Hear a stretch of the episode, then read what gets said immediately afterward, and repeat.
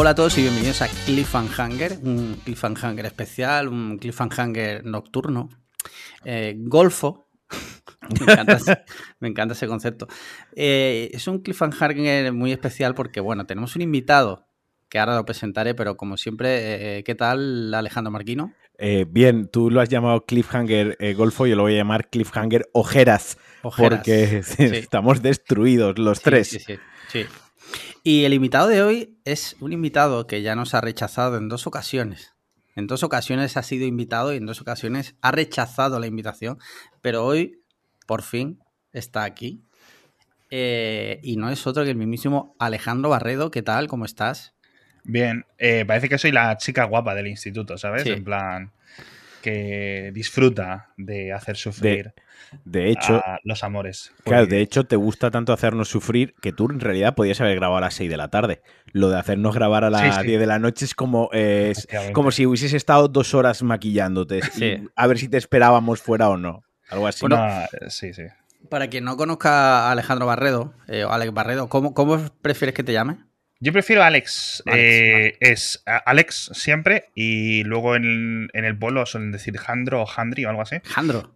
Hostia. Pero Jandro es, como... Jandro es el, el, mago del hormiguero, ¿no? Uh -huh. A mí me tijerea, cada vez que alguien me llama Jandro alguna mierda así, a mí me tijerea sí. máximo. Sí, sí, sí, No, a ver, a mí, son como tres o cuatro personas en el pueblo, en mi familia, nadie más. Bueno, a partir de ahora ya sabéis, eh, Alejandro eh, Alex Barredo queda eh, cancelado y su nombre oficial pasa a ser Jandro.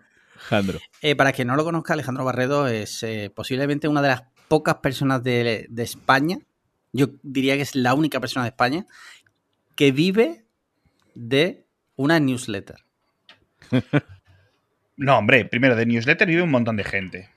¿Sí? Vale, sí ¿En España? Y, y, y, mejor que yo, sí, coño, sí, sí, sí, sí.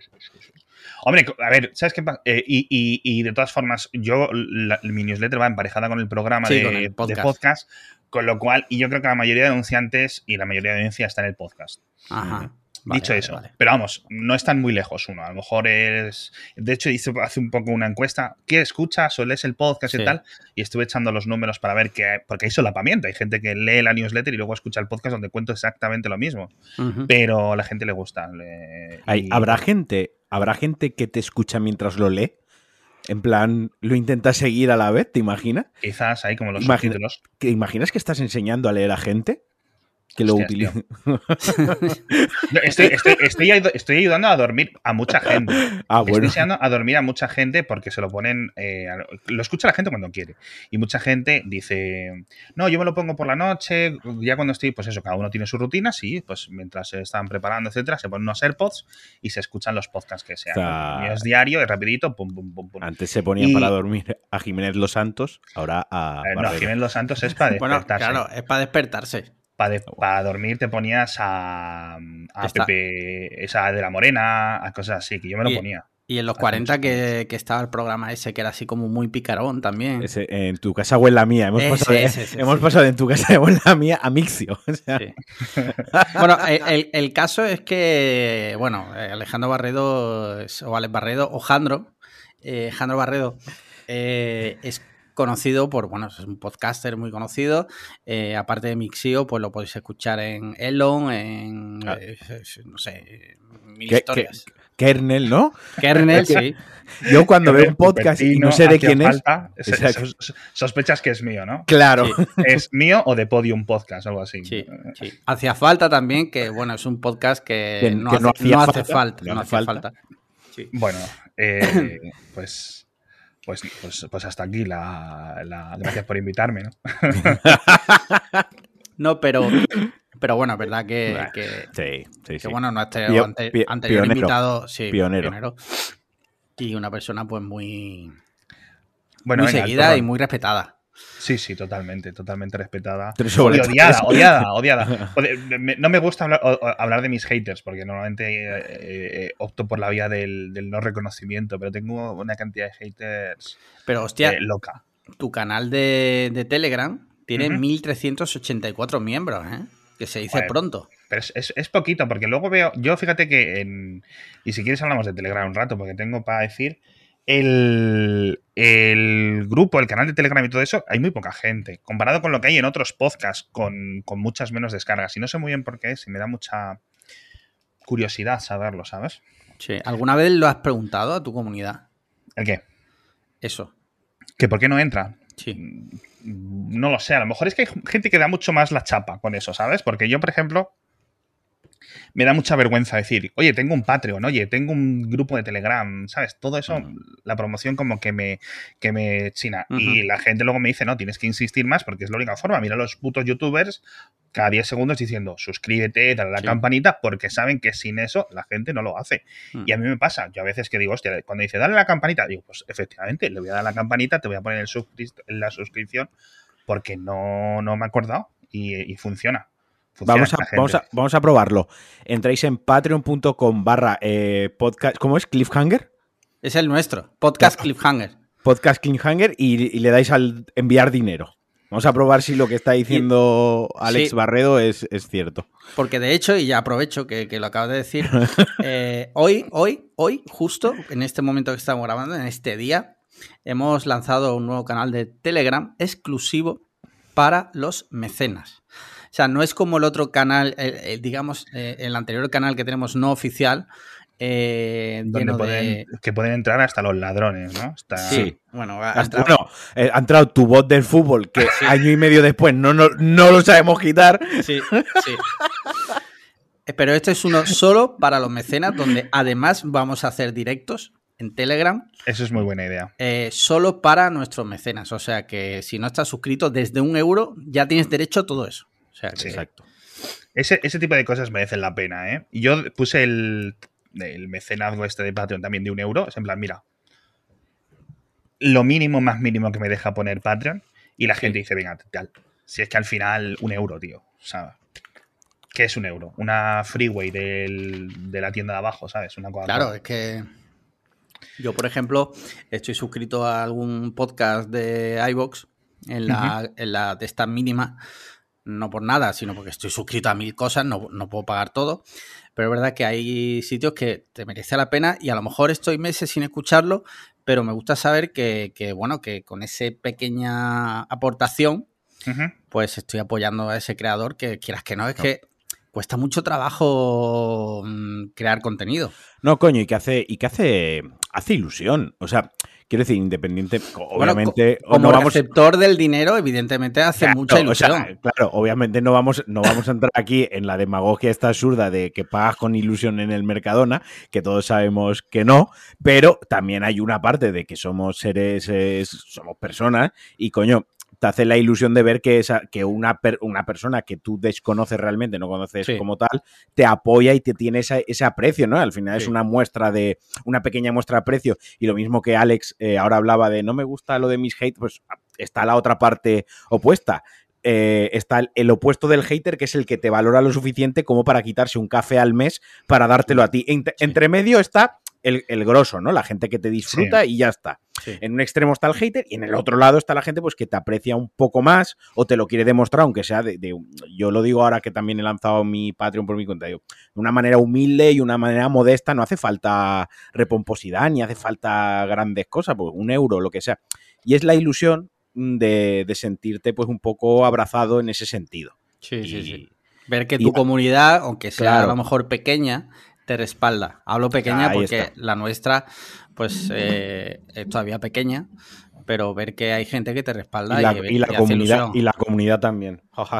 sí, sobre todo. sobre todo ver que no te, sobre todo ver que no te ignoran.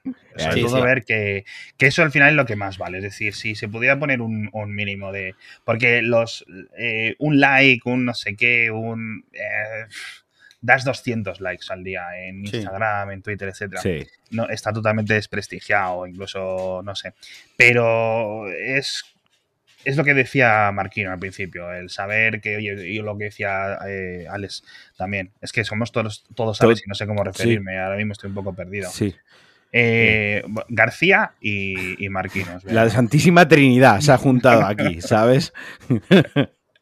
y, eso, eh, apreciar y, se nota mucho, ¿eh? y yo lo, siento, lo, sé porque hay gente que a lo mejor eh, está aportando en el mío y le digo, te voy a enviar las camisetas, te voy a enviar no sé qué, me cuestaban como 20, 20 y tantos, o incluso a América las tienes que enviar y cuesta un cojón el envío, etcétera.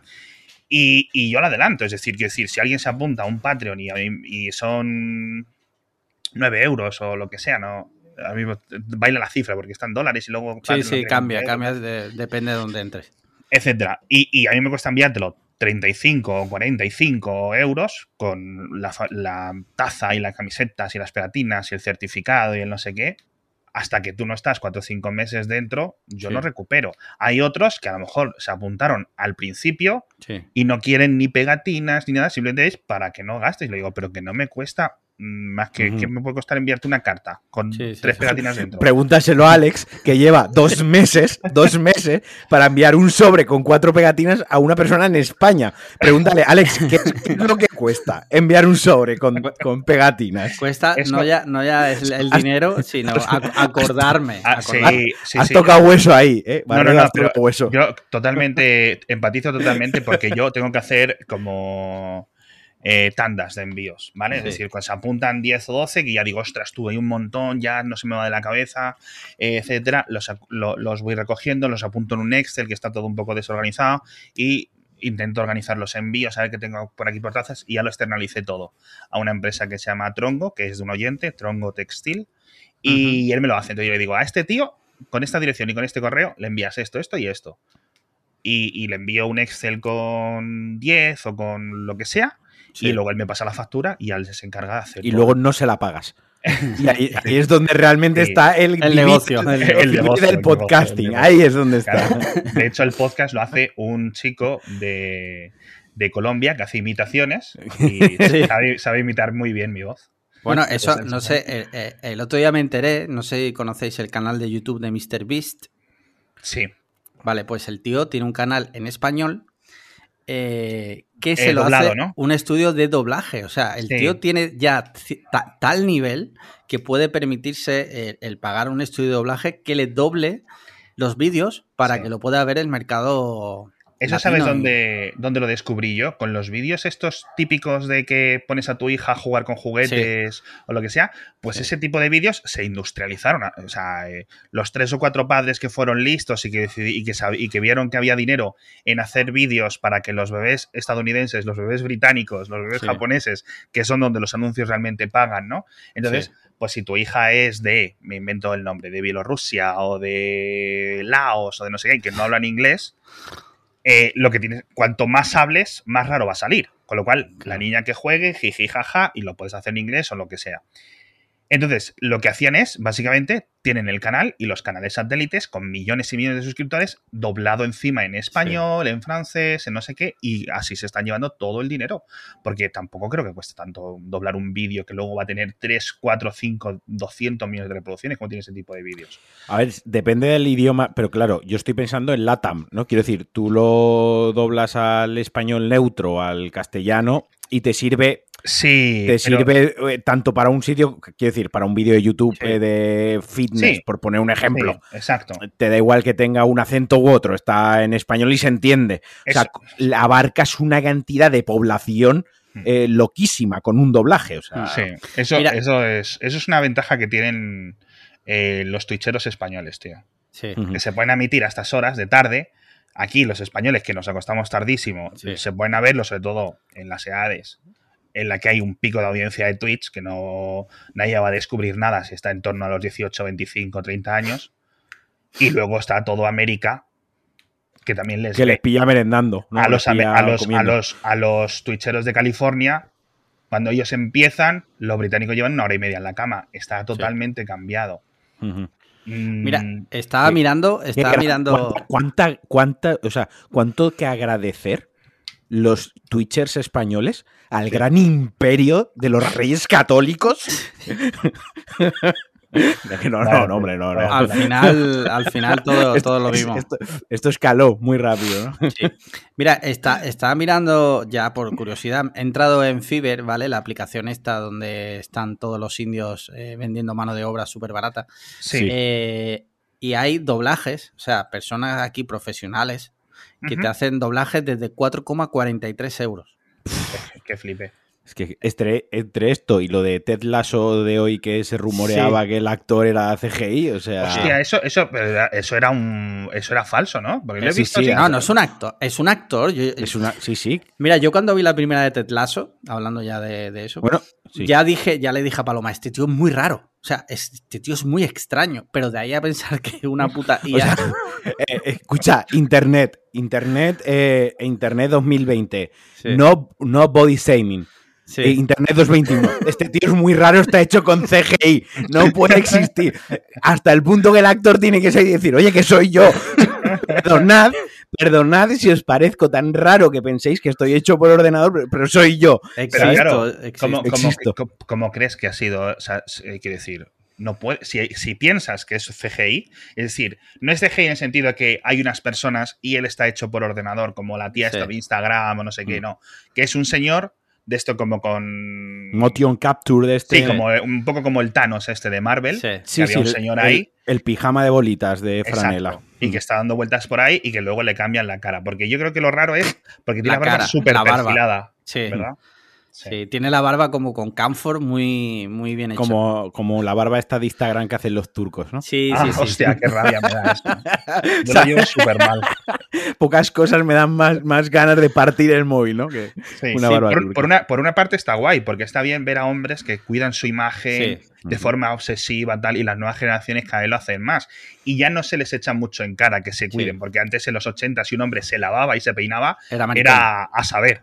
Era maricón. Lo ha dicho este hombre. No, eh, pero es lo que se pensaba. Este totalmente. Si es, si es ordenado, si es limpio, si es aseado, ya estaba. O sea, es que era increíble el nivel en los 80, tío. No, no, a mí, ojo, a mí no me da rabia. O sea, quiero decir, a mí, perfecto que se. O sea, es el perfilado ese. Hay algo, totalmente, en eso, hay algo en eso que como. Rabia. Que le echan como, eso, que le echan como camphor luego. O sea, le, rellenan la, la barba con unos polvos negros no sé, hay un mundo súper oscuro, tío, que, cada vez que entro así tangencialmente me salgo enseguida. A mí me pasa lo contrario. Muchas veces eh, cuando estoy en la cama para dormirme, empiezo a ver y, voy hilando vídeos de esos, viendo ahí cómo van pelando a turcos y ahí te puedes echar una, una y luego les cortan el pelo. y luego abro YouTube y veo cortes de pelo. Sí. En fin. Pues eh, yo creo que esta ha sido una buena presentación de. ah, que yo pensaba que íbamos a cerrar ya, pero vale. No, no, no. es la primera vez que nos alargamos tanto antes de empezar las preguntas, creo. Sí, sí. Tenemos un par de preguntas. Venga. Mira, eh, voy a abrir, voy a abrir aquí la aplicación de Patreon. Porque nuestros mecenas les hemos avisado de que, de que venías les habéis, eh, o era anónimo, era en plan, va a venir un tío, tal. No, ha sido la primera vez que a los mecenas les hemos avisado del, Para que vayan, para que apunten hacia dónde puede doler la pregunta. Es, literal. Ha, sido, ha sido, por ejemplo, eh, vamos a sacar el tema de por qué no quiere reconocer que nos mandó un telegrama de eh, amor. bueno, eh, pero eso, eso, eso déjalo para luego. Eso déjalo. lo del telegrama de amor lo hablamos luego. Porque fue él. sí, sí, está clarísimo. primera pregunta. Adrián dice lo siguiente. Dice, hola, una pregunta para los Alejandros, que hoy somos tres. Dice, si hubiera una eternidad después de la muerte, ¿cómo os gustaría que fuera? O sea, mm, se acaba de poner la noche. Eh, pues totalmente metafísica. Sí, sí. Cancelable. Eh, sí. Cancelable. Eh, normalmente siempre responde primero el, el, invitado. No, no, yo te he dicho cancelable. O sea, la eternidad debería ser cancelable. Es decir, cuando tú te, cuando tú te canses, dices hasta luego, buenas tardes. Porque y ya fundido en negro. No, obviamente, esto es. A ver, es que eh, mi, abuelo fue para cura, al final se salió, mi primo es cura, yo pienso bastante en todo este tipo de temas teológicos, etc. ¿En, que tu primo y tu abuelo fuesen curas o en la eternidad? No, en, los temas metafísicos desde la perspectiva católica normal. Por dejarlo claro, ok. Y, hay, una rama pequeña que dentro del, del, del catolicismo, el cristianismo, etcétera, que se plantea que obviamente una eternidad, un, cielo, ¿no? Un, paraíso infinito en el que eres constante, con una conciencia incluso que te puedan modificar un poco para que lo aceptes, etcétera, que eso es inatenible para, para un humano, ¿no? Tú, planteas una eternidad, rollo eh, suscripción de Netflix, que te puedes dar de baja dos meses y luego volver a la eternidad. No, no necesariamente, porque tú, eh, teniendo en cuenta que podrías estar haciendo lo que quieras, ¿sabes? Es decir, tienes libertad de movimientos, felicidad, etcétera, ¿no? Eh, pero llega un momento en que dirías, ok, ya, ya, y a partir de ahí ya, pum. O sea, un momento en el que tú tranquilamente puedas elegir hasta aquí buenas tardes. Y hasta porque es que si no, además que si no es que se llena. imagínate, claro, es que subes allí y empieza a ver un nerdental, un cromañón de hace 40.000 años y sigue ahí. Tú fíjate, yo toda la vida amargado viendo a Alex Liam, me muero y lo tengo que ver en el más, lo tengo que seguir aguantando. Es como, joder, tío, es que ni aquí me puedo librar y a quién te encuentras. Y entonces, claro. ¿Y qué le preguntas? ¿Qué hablas del tiempo? No, a ver, Claro, tienes que tener en cuenta luego ya los, más teólogos y tal, esto está súper estudiado, hay gente que lleva 20 años pensando en esto. De todas formas, las ideas del, paraíso y del infierno, de la concepción católica y cristiana, etcétera, eh, parten muchas veces de malas interpretaciones de la Biblia, por lo visto. Sí, eso es. Eh, las traducciones estas originales, etcétera, y luego se ha ido haciendo un poco de bola y, y ya está. Pero que tampoco es algo. O sea, yo personalmente soy católico, pero no en el sentido normal, pero pero que, hay, que la gente, que hay mucho católico capillita de estos. Me voy a, me voy a, hacer un doble tirabuzón, eh, que probablemente me equivoque, pero en el Pentateuco, que son unos cinco libros que forman parte del Antiguo Testamento, ahí hay interpretaciones de, religiones mucho más antiguas de, cientos y de miles de años más antiguas. Que eh, iba a lo que decía Alex de las traducciones. Quiero decir, las traducciones vienen de interpretaciones ya de otras religiones anteriores. Incluso. Entonces, quiero decir, esto es como que eh, ha tenido una modificación, que a saber cómo es la eternidad eh, originalmente. Claro, no, y los diferentes concilios, es decir, un cristiano católico de la España del siglo XI tenía una idea muy diferente de lo que tiene hoy en día, simplemente porque la iglesia se lo ha ido diciendo, no, mira, esto lo hemos pensado que mejor es así, ¿no? O de otras cosas. Y, no pasa nada, eh, no pasa nada. Vale, ¿y tú, Marquín, pues, cómo te gustaría que fuese, fuese esa eternidad? Joder, ahora yo iba a decir que con mi perra, mi novia y jugando a la Play. Ahora, ahora quedó fatal.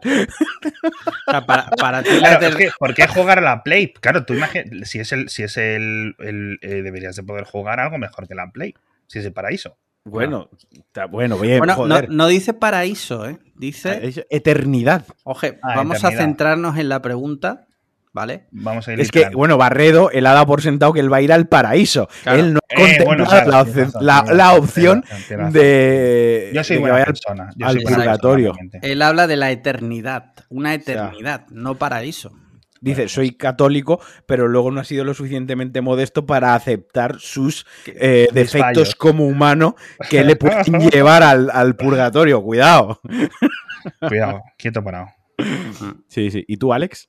Eh, yo solo espero que no haya nada. O sea, yo creo que una vez que, ya pues se te apaga la, la, bombilla. pila, por lo que sea, eh, que no haya nada. Porque si no, vaya movida. Pero que no seas consciente de que haya nada o que seas consciente de que no hay nada. Pero si eres consciente de que no hay nada, ya hay algo. Ya hay algo, no, no, por eso, por eso. Pero yo, yo hay una que, cosa... que, que, te dé un tiempo a decir, hostia, estaba equivocado. A mí hay una cosa que siempre me ha rayado mucho del, asunto, ¿no? O sea, que es.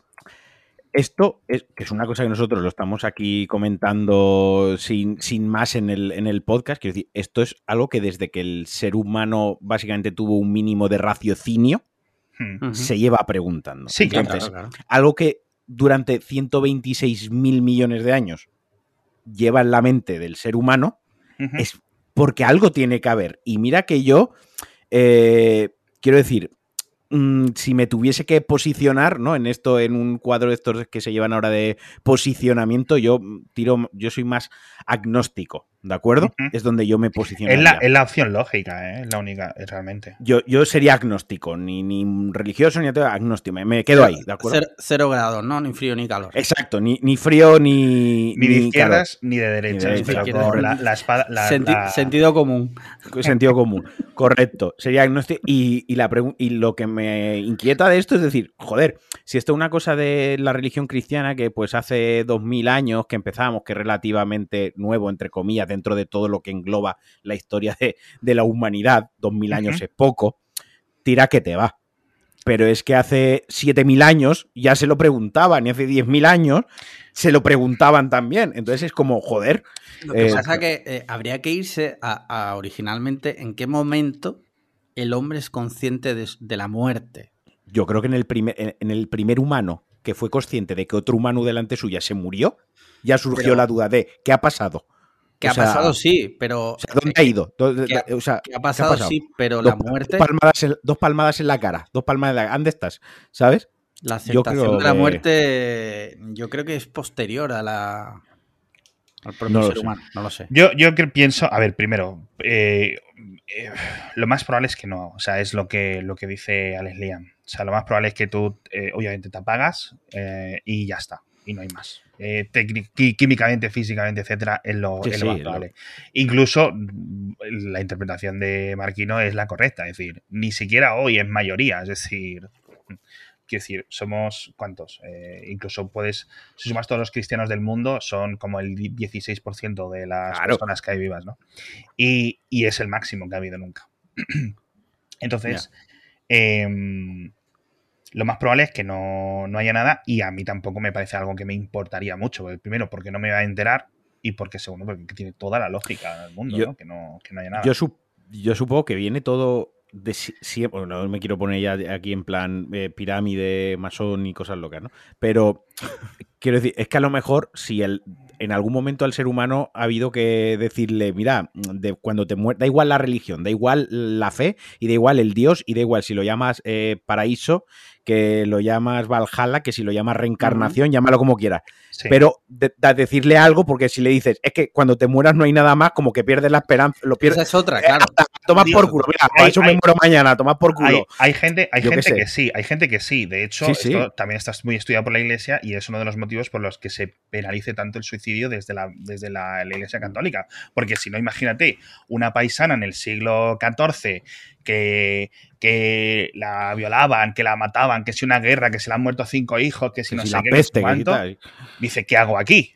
¿Qué hago aquí? Claro, lo único que me mantenía ahí es que el cura decía que si no aguantaba los X años que le quedaran más de vida, ¿no? De este valle de lágrimas, etcétera, pues iba al puente, se tiraba y acababa con su sufrimiento. O sea, eso es, eso es así.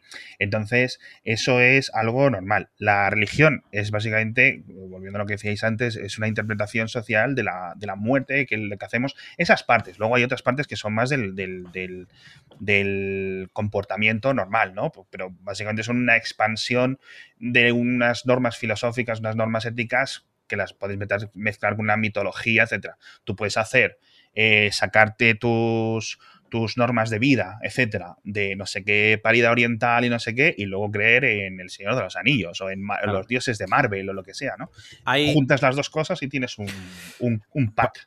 Pasando, pasando muñecos, pasando a tu puta madre, ¿no? Carlos Herrera Dixit.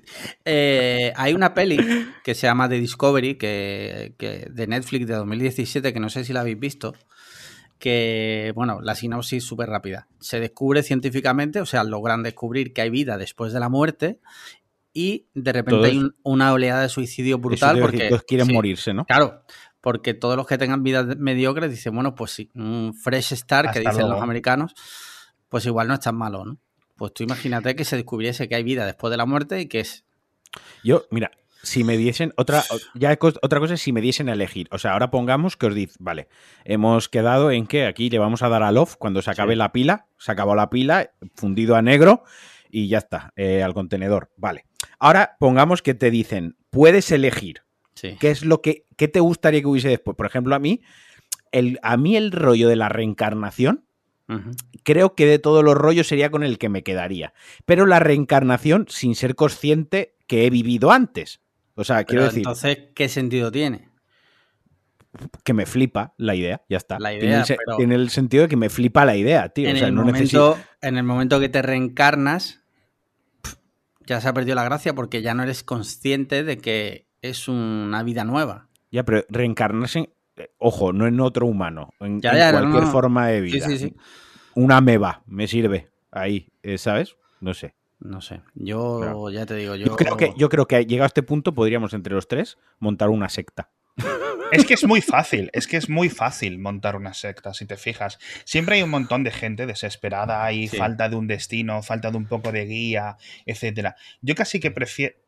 A mí me gustaba, me gustaba, no porque no lo he vivido, pero una época en la que, mm, digamos, la religión estaba más presente en la vida de las personas. No porque yo lo prefiera, ¿eh? a mí me parece que estamos bien ahora como estamos, una sociedad secular, etcétera, y que cada uno lo viva como, como le sale los huevos. Pero cuando no hay una especie de como de paquete predestinado. Es decir, si naces en Japón, crees en esto. Si naces en Nigeria, crees en esto. Cada uno tiene sus creencias, ¿no? Si eres un nativo americano, que no me sé las religiones que tenían los cherokees y estas cosas, pues crees en esto, en esto y esto. Cuando no tienes ese, ese juego de sets, es decir, tu cerebro, de la forma en la que yo creo que estamos todos conectados a nivel neuronal, etcétera, te lo busca. Intenta buscar esa respuesta, porque es, es, decir, las religiones constantemente surgen porque el cerebro humano lo, tiene un agujero ahí que lo busca rellenar. Y si no lo haces con eso, lo vas a rellenar con cualquier parida. Lo vas a rellenar con el Real Madrid, lo vas a rellenar con lo que sea. no te faltes, ¿eh? que no soy yo el que es del Atlético de Madrid aquí. no, pero tiene, tiene todo el sentido. no, no, no, sí. Ahí hay gente y, bueno, pero sí que yo para mí él es una serie de normas o una serie de, no de normas, sino de formas de pensar, de introspección, de estar un segundo quieto. Eh, mucha gente eh, de estos ateos militantes, a lo mejor, pues a lo mejor un día les da por empezar a meditar a los 30 años y, su vida cambia un poco más, ¿no? Porque simplemente se paran por primera vez en su puta vida, pensar, un rato y, ya está. Eso yo creo que es un poco lo que me hablo ya de, mi experiencia, que es lo que le gusta a la gente, que saquemos trapos sucios, mierdas nuestras. Yo, claro, yo pasé una época, la de la época de la rebeldía que hemos pasado todos, y el que no la haya pasado, pues probablemente no sea un adulto funcional, porque hay que pasar por esa época. Eh, no todo el mundo tiene que drogarse para. para... No habla de drogarme. Que ni, robar a viejas para, que tu vida sea satisfecha. En la que yo eh, renegaba mucho del tema religioso, porque pues, vengo de Pero porque es lo normal. Vengo, vengo, aparte vengo de una familia, pues por motivos, pues ha habido mucha religión cristiana, practicante, etc, etc. Bueno, en más detalles. Dilo, que tu, tu, abuelo era Benedicto XVI, dilo. Sí. es y, y, y era como, eh, sois tontos que creéis en algo que no existe, ¿no? Esa, esa, postura de tomar por imbécil al que cree en Dios o el que cree, ¿no? Porque crees en algo que no existe, para eso cree en Superman, es lo mismo, ¿no?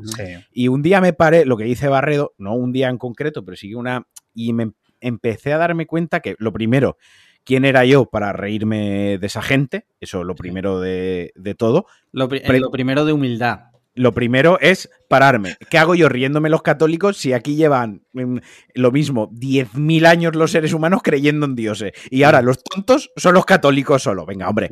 O, tontos, o todos o ninguno. O todo, exacto, o todos o ninguno. Y no me creo que tontos desde hace no sé cuántos mil, eh, cientos miles de años, porque nadie ya nos hubiésemos muerto todos. Tan tontos no pueden ser, ¿no? Entonces ahí es donde yo me paré, hice el ejercicio de introspección y dije, pues bueno, yo no creo en esto, o sea, en esto, en esta figura, en esta figura yo no creo, pero, pero quizás mm, puede ser que pueda pasar algo, yo qué sé, ¿no? No tengo todas las respuestas, ojalá la tuviese. Y ahí es donde me planté. Y con eso convivo muy bien conmigo mismo con este tema de la religión pues, y que alguien diga, pues yo soy cristiano, yo jamás hago ya bromas de ese... Eh, ya está, o sea, lo, dejo ahí y, fin, y porque me paré.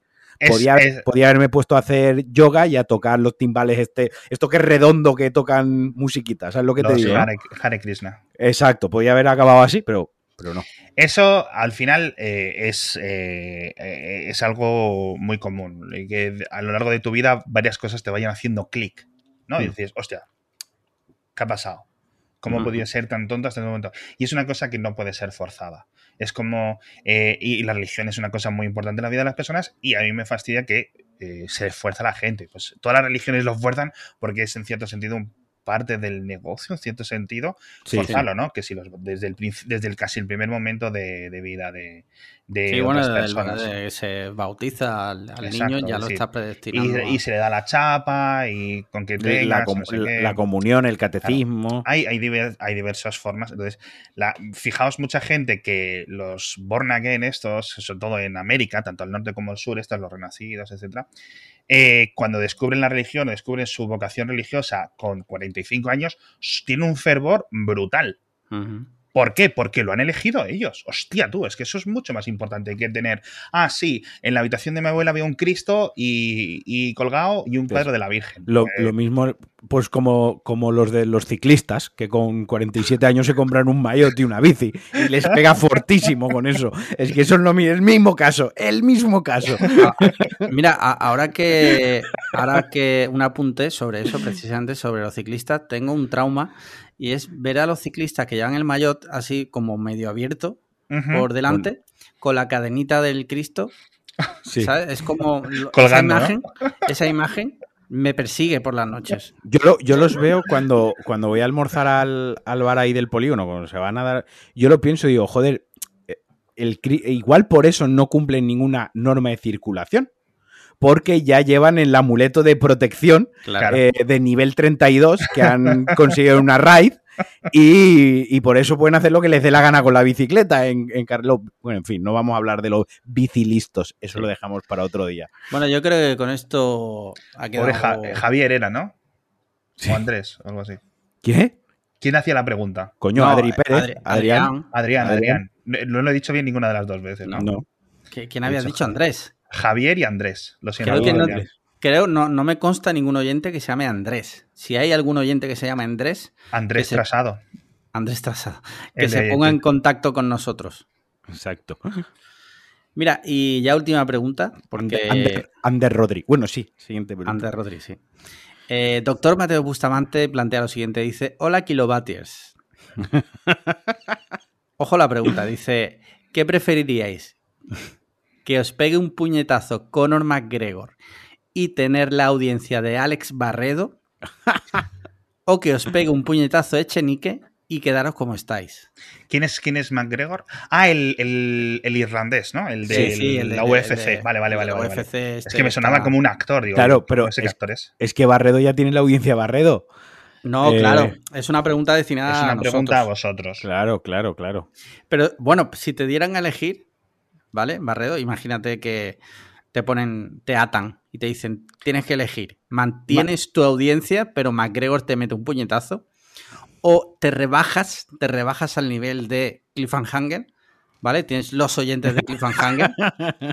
¿El total, el, total de oyentes o el conjunto existente de oyentes? Todo, el conjunto existente, los mismos, tanto en número como en las personas que son. Pero esto es como un what if de estos de Marvel. Que sí, sí, exacto. Mira, lo tengo ahí puesto ahí detrás además, pero bueno, off, topic total. Yo quiero la hostia de MacGregor, yo creo. ¿eh? ¿Sí? Porque al final de una hostia te recuperas, ¿no? Depende, depende. Si te quedas tetrapléjico, no. No has oído mucho nuestro podcast. Hemos hablado muchas veces de lo que pasa si MacGregor te pega una sola hostia. Ya imagino que la pregunta no vendría de, de ¿sabes? Del vacío, pero...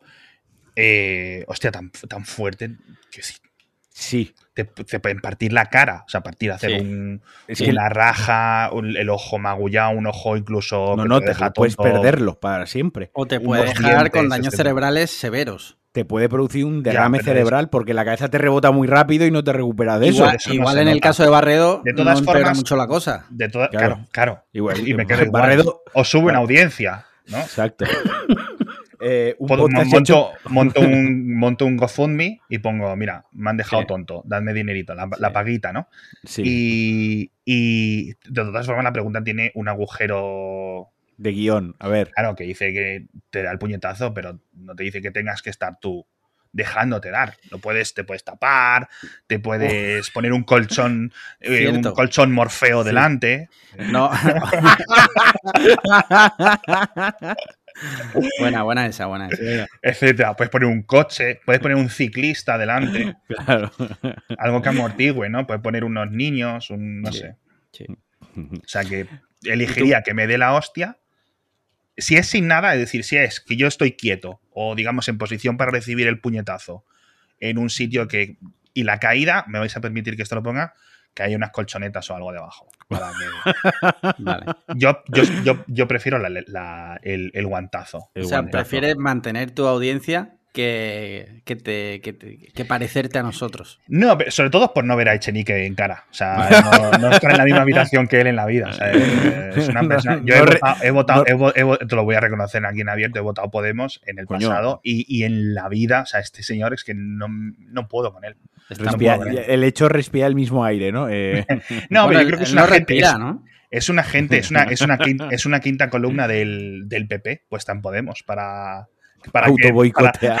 es un autoboicote de esto, tío. Es, como, como Hydra, ¿no? No, eh, cuando eh, Originalmente Chenique era de Ciudadanos, o sea que no ¿Ah, descartes. sí? sí, Fue afiliado. Eso, ¿Eso es cierto? Eso es, totalmente cierto. Sí, sí, los de maldito bulo. Sí, no, no, no, búscalo en Google. Chenique. Sí, seguís, seguís contándome cosas.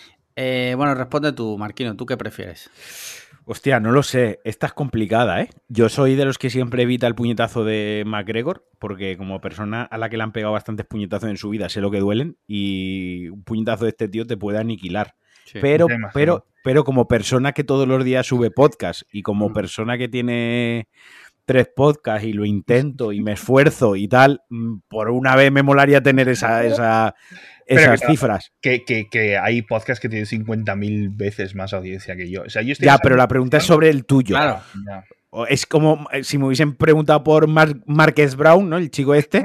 Eh, pues Marques, Brownlee. Eh, pues bueno, que no se ofenda cuando no se escuche por pronunciar mal su nombre. claro, también hubiese dicho, bueno, pues hasta una patada en el cráneo, quiero decir, pero la pregunta era sobre, sobre ti. Vale, pues vale, vale, vale, estoy viendo aquí el pasado neoliberal de Echenique, que militó en Ciudadanos, defendió la guerra de Irak, levanta pollas entre las bases de Izquierda Unida. ¿Levanta pollas? ¿Que levanta pollas? Levanta pollas. Eh, voy a responder yo a la pregunta. Mira, Nivel mental 13 años. ¿Tú llevo, llevo muchos años haciendo trabajo de introspección y de aceptación. Y yo me quedo como estoy, prefiero la hostia de Echenique. O sea, yo acepto a nuestra audiencia, yo amo a nuestra audiencia y la quiero y la recibo. Si tienen que venir más oyentes, vendrán. Pero. Ya. Desde aquí. Eso, lo que eso está bien. Tenía que haberlo dicho yo igual. Es en plan, no, pierdo mi audiencia. Porque al final yo tengo oyentes que los quiero como. Eh, no como un hijo, pero los quiero mucho, tío. hay gente muy buena. Y si me los pierdo. a ver, ojo. Bueno, también es que la pregunta era, yo pensaba que se aumentaba. O sea que es una pregunta de estas con trampas. Claro, a ver, eh, nuestros mecenas no dan puntadas sin hilo. Claro, o sea, todas las preguntas van un poco a hacer daño. Imagino que tiene mucho tiempo libre en la cárcel con lo cual tiene tiempo para pensar la pregunta.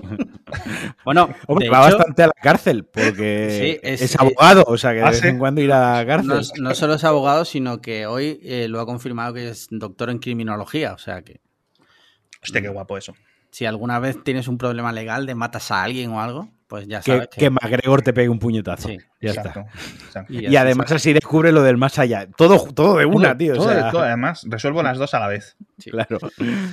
Bueno, ahora eh, te vamos a poner un aprieto, entre comillas, y debes responder. Tienes que ser sincero porque eh, queremos saber, queremos saber si de verdad fuiste tú.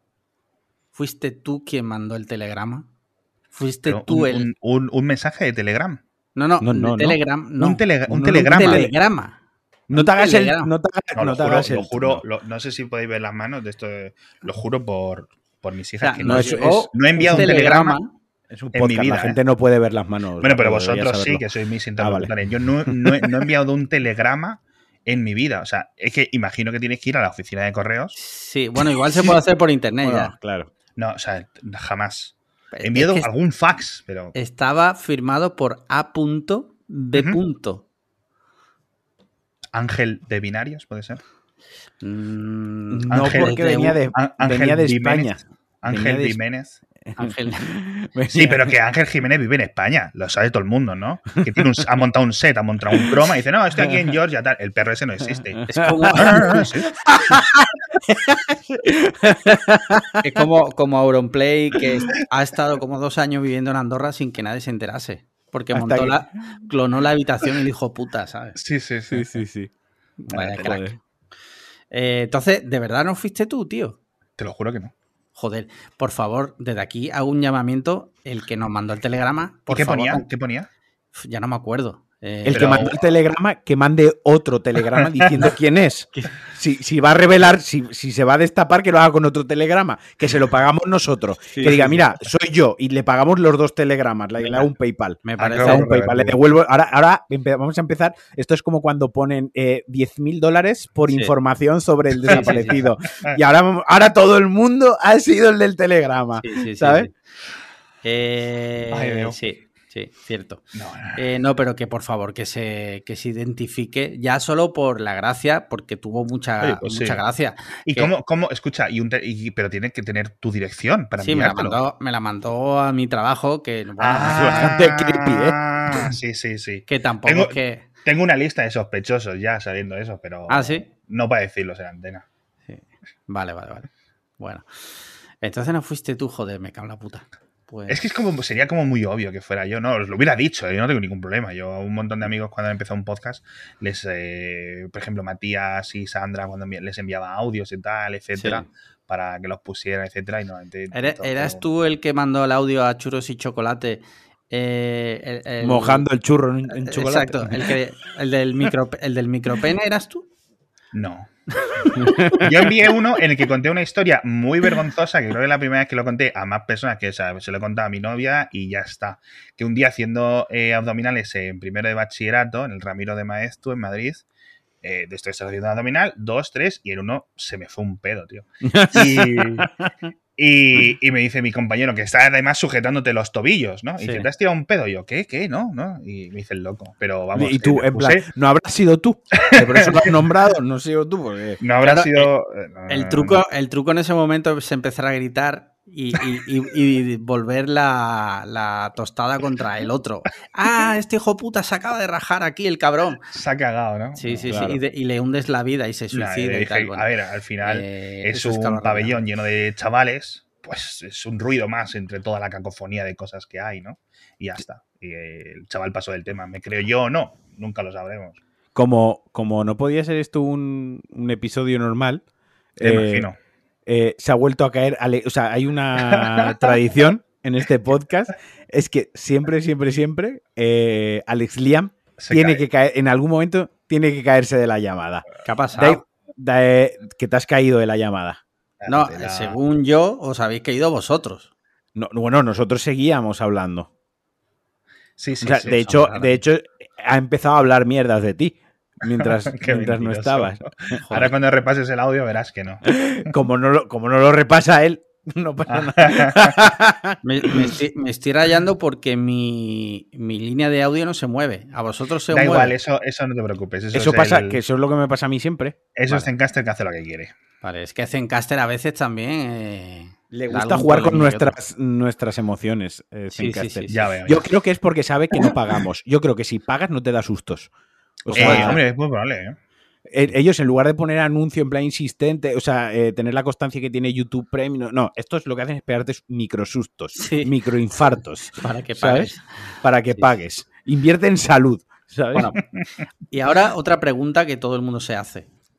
todo el mundo se hace, ¿por qué Alex Barredo tenía vetado a Cliffhanger? ¿Por qué no quería venir? Di la verdad. Eh, Porque yo sí quería venir. Eh, yo cuando yo puedo grabar, vosotros no podíais, ¿era eso al principio? Nosotros nos hemos adaptado siempre a nuestros. ¿Sí? Siempre nos hemos adaptado a todos los invitados. Si es porque éramos fachas, dilo. No pasa nada.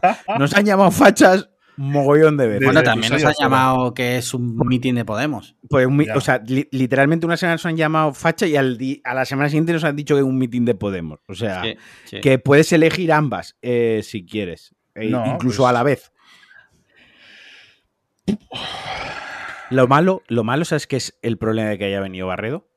Que ya se nos acaba la broma recurrente la broma recurrente de que no quiere venir al, al, podcast, de que reniega de nosotros. Bueno, pero eh, esto, esto ha sido un acercamiento. Yo creo que a partir de ahora eh, Barredo podrá venir más veces, yo creo, ¿no? Hemos. Eh, hemos, como, como se dice, hemos enterrado el hacha de guerra. y Barredo podrá venir a contarnos cosas de, tecnología de, Silicon Valley. Que es un nicho. Eh, Alex, ¿Star Wars o Star Trek? Solo, solo no puedes argumentar, solo puedes decir Star Wars o Star Trek. Yo, yo Star Trek. Vale, ya está. sí, me habías preguntado hace un montón de años, antes de que me viciara un poco más y, realmente viera las dos. Yo creo que a lo mejor te hubiera dicho Star Wars, pero por desconocimiento de Star Trek. Una vez que ya he mamado las dos.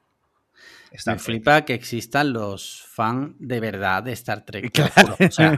no, por nada, no por nada, sino porque me parece el, el nivel ya de friquismo hardcore es como Mm, es muy hardcore ser fan de. Yo, ¿sabes por qué siempre he creído que había tan. O sea, eh, los trekkies estos eran como tan aférrimos? Porque el cosplay es muy barato. Porque ¿Ah, es un pijama viejo azul.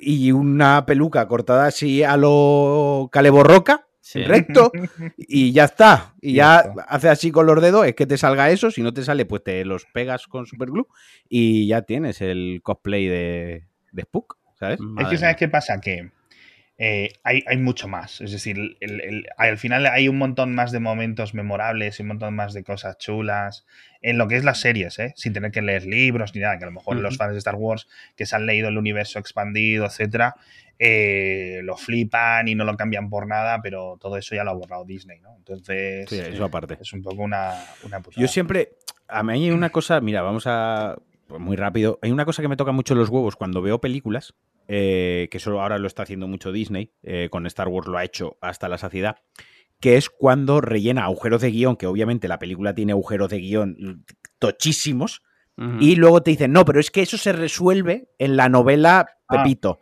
Vale, ¿qué pasa si dentro de 50 años, por poner un ejemplo, una persona ve Star Wars episodio 8, por poner un ejemplo, ¿no? Y por X motivo, ya sé que, ya sé que me, no va eso, pero por X motivo esa novela ya no está accesible, por ejemplo. ¿Qué pasa? ¿Se queda ya con esa duda para toda la vida? Pero no, sé si no sé si se ve el, punto, o sea, la, una película se tiene que autocompletar con la película. No te, es que te tengas que ir a otro lado para entender la película, es que está mal la película. Vale, estoy de acuerdo contigo por, por un lado. Eh, por otro lado, te digo que normalmente los agujeros de guion que se quedan no son tampoco game changer. O sea, a lo mejor es un detalle de, un personaje de, del pasado. Pero a lo mejor quieres, quieres saberlo. Ya, pero eso. Pero a lo mejor si la película no te lo han contado es porque en realidad no es eh, determinante para entender la historia. En el, ejemplo que yo he puesto, que es la última trilogía de Star Wars, créeme, créeme, que sí, o sea, que sí que hay muchos agujeros que hace falta, o sea, que hace, hace falta, que lo han arreglado después con la novelización de, de esas cosas. Y eso es una guarrada, eso es que está mal, eso es que está mal escrito. Pero no, hay, una vuelta de hoja. yo en este caso no creo que, esté, que sea un fallo en el sentido que esté mal escrito, sino que responde a una estrategia de Disney de sacar dinero a los fans de una forma totalmente eh, desproporcionada. También, pero aún, pues entonces me parece mal producto, o sea, como, como película que hablamos la semana pasada, me parece mal, eh, esta semana, pero me parece mala película por eso, porque si te tienes que ir a buscar a otro sitio que a lo mejor dentro de 20 o 100 o 200 años no lo puedes encontrar, mm, mal, ya, ¿sabes? pero eso, eso, eso pasa también con Marvel. Eh, y pasa con todo. sí, sí, sí, claro, todas, claro. Todas, las, todas las obras, en este caso, eh, que son tan, tan, tan grandes que son prácticamente inabarcables, siempre va a haber un agujero que lo han respondido en el cómic. No, es que resulta que en el cómic no sé qué se hablaba de, de, Hulk, del Dr. Banner, que un día se limpió el culo con la mano y desde entonces eh, el es, el primer ejemplo. Las uñas, le huelen a mierda. Mira, se ha quedado, ha puesto un ejemplo tan bueno tan bueno, tan bueno, que se ha vuelto a quedar congelado. O sea, otra vez. Pero tiene, tiene, tiene, al final es, es eh, yo lo veo que se someten a tanto escrutinio que es imposible que lo que ven. Eso, también, claro. Un millón de fans que han visto la película, no sé cuantísimo, que se dedican a meterse en foro. Ya, un millón de los millones y millones que la han visto. Un millón de personas que la vean muchas veces al año van a pensar más en paralelo, todos esos cerebros van a fijarse muchas más veces en las cosas que lo que han hecho tres guionistas, el director, el no sé qué, en un periodo de mes y medio que se han dedicado a hacer la película y ya está. Lo que le hayan mm. podido pensar en ese momento, ya está. Y, en cierto sentido, es una. O sea, el ejemplo este de la, trilogía esta de Star Wars, sí es cierto que ha sido. Le faltaba un poco de, de, planteamiento, de pensamiento. Vamos a, ¿qué es lo que queremos hacer? Vamos a hacer esto, vamos a hacerlo bien. Más que hemos comprado esto, hay que sacarle dinero, hay que monetizarlo, hay que, que yo creo que es lo que ha fallado, ¿no? Pero también está guay que en cierto sentido te digan, oye, mira, vamos a intentar solucionarlo, vamos a intentar explicarte esto, eh, en cierto sentido también está un poco guay. Otras películas, el director no sabe ni lo que ha rodado.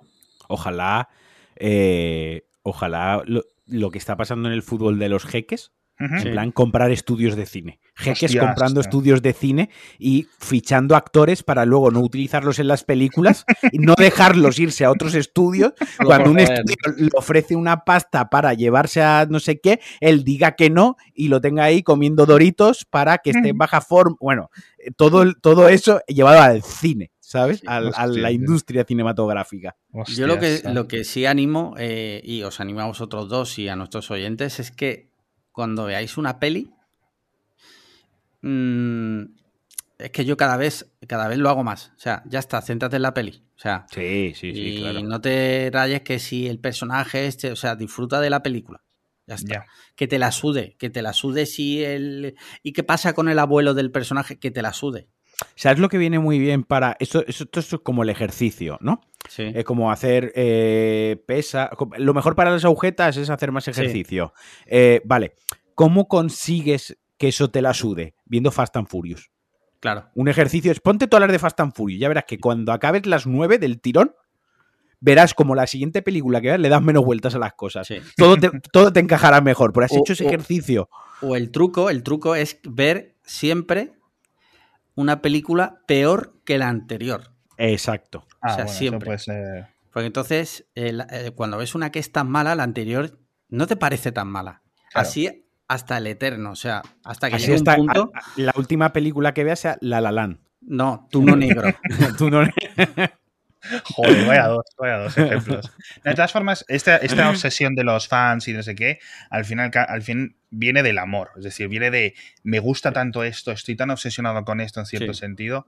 Que, que, que, mm, si no es perfecto me afecta personalmente. si no es perfecto, no están las expectativas. De todas formas, fíjate, un melón que a lo mejor es interesante hablarlo en este podcast.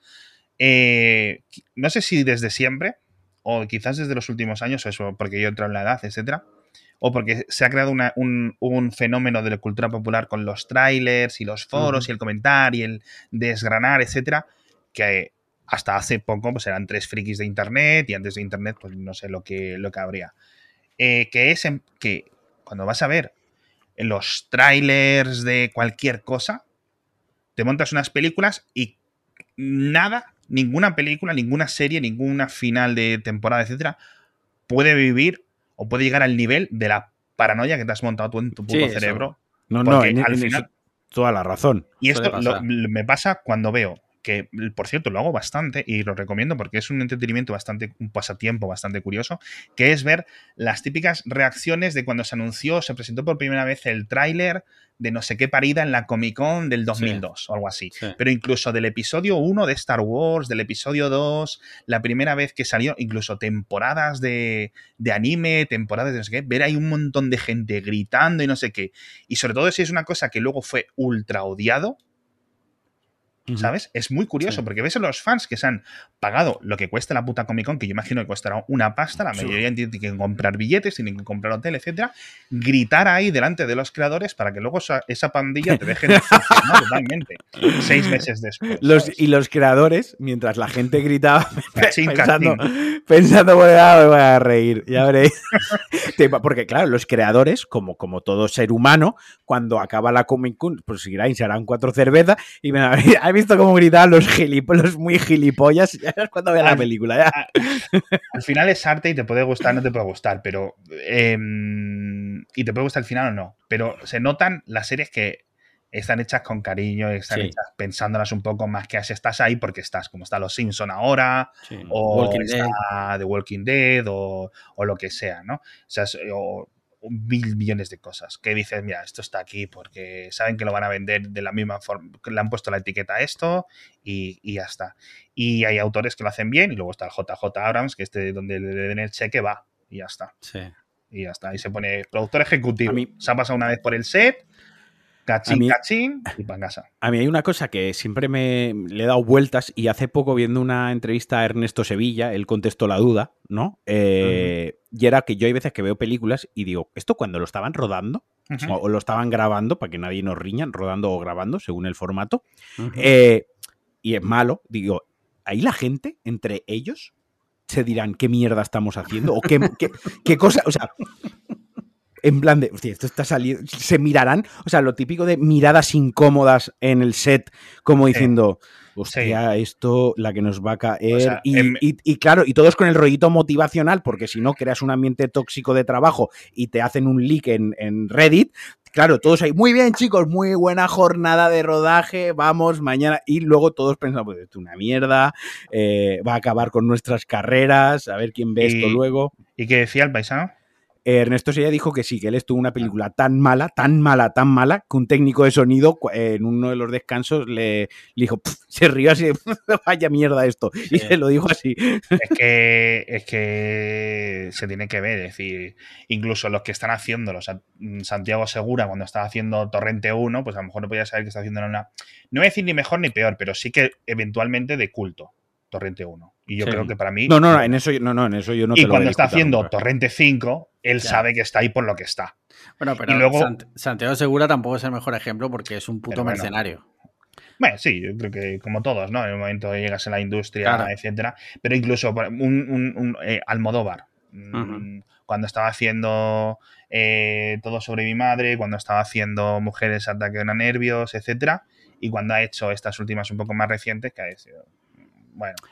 Claro, y es mucho más autor, porque es autor, el modo al final es un autor. Sí, sí, es cine de autor. Ellos son conscientes también, yo creo que, que hay obras que son más importantes que otras y, yo creo que. Sí, pero claro, no, mi duda no era. Ojo, mi duda, la que me planteo no es. El, director tiene el ego del, del, ah, no, bueno. del director y el productor. Y, no, yo digo el, el, equipo, los actores, el equipo, el actor, el, actor que es secundario, el, técnico de cámara que está ahí grabando ocho horas y diciendo, pero qué mierda estoy. Menos mal, menos mal que me pagan por esto. Eso, e, ese ambientillo, ese retufo en el, en el set de rodaje de a ver si acabamos ya esto y me lo quito de encima, acabo con la, mi puta casa. Al final, la promoción, eh, río las cuatro gracias en las tres entrevistas y me olvido de que esta película la he hecho yo, que queda ahí en IMBD registrado. Eh, al final es un trabajo y es, si alguien es un técnico de sonido, etcétera, a lo mejor está de técnico en siete películas cada año.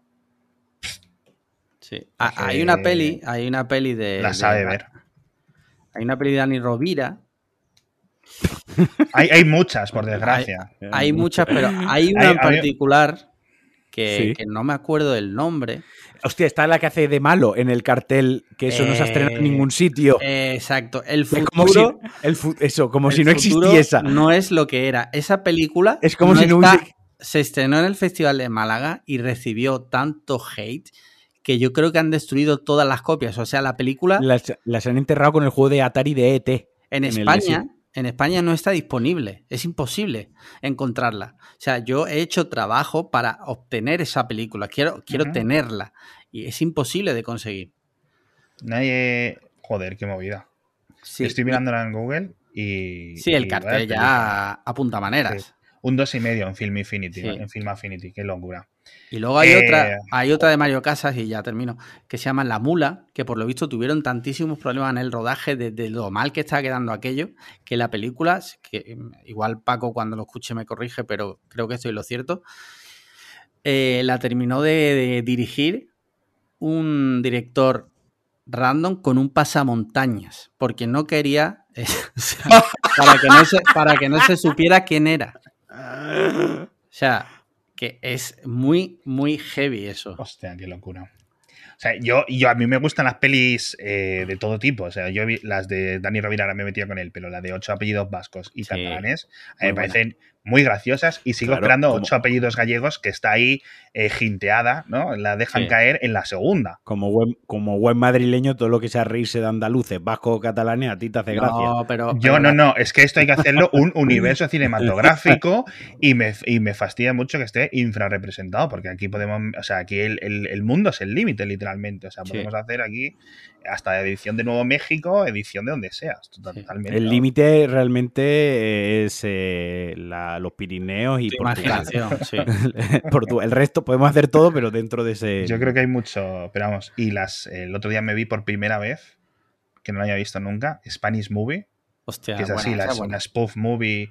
Y copian tantas las las cadencias y las cosas de las spoof movies americanas, del Zucker y de los Wayans, sobre todo eso, este, que les queda hasta muy americana la película y eso está guay. Porque eh, para el espectador que no tiene mucha idea de cine, etcétera, como yo, no sabe lo que está viendo, no sabe por qué le gusta tanto y le gusta porque está americanizado ese, ese, rollete. Y, yo creo que al final queda una película que podía haber, no, es, no, es, no es una pasada de película, pero podía haber salido tan mal, es decir, podían haber hecho el mínimo esfuerzo, ¿sabes? Y ya está, yo creo que les ha quedado bastante bien.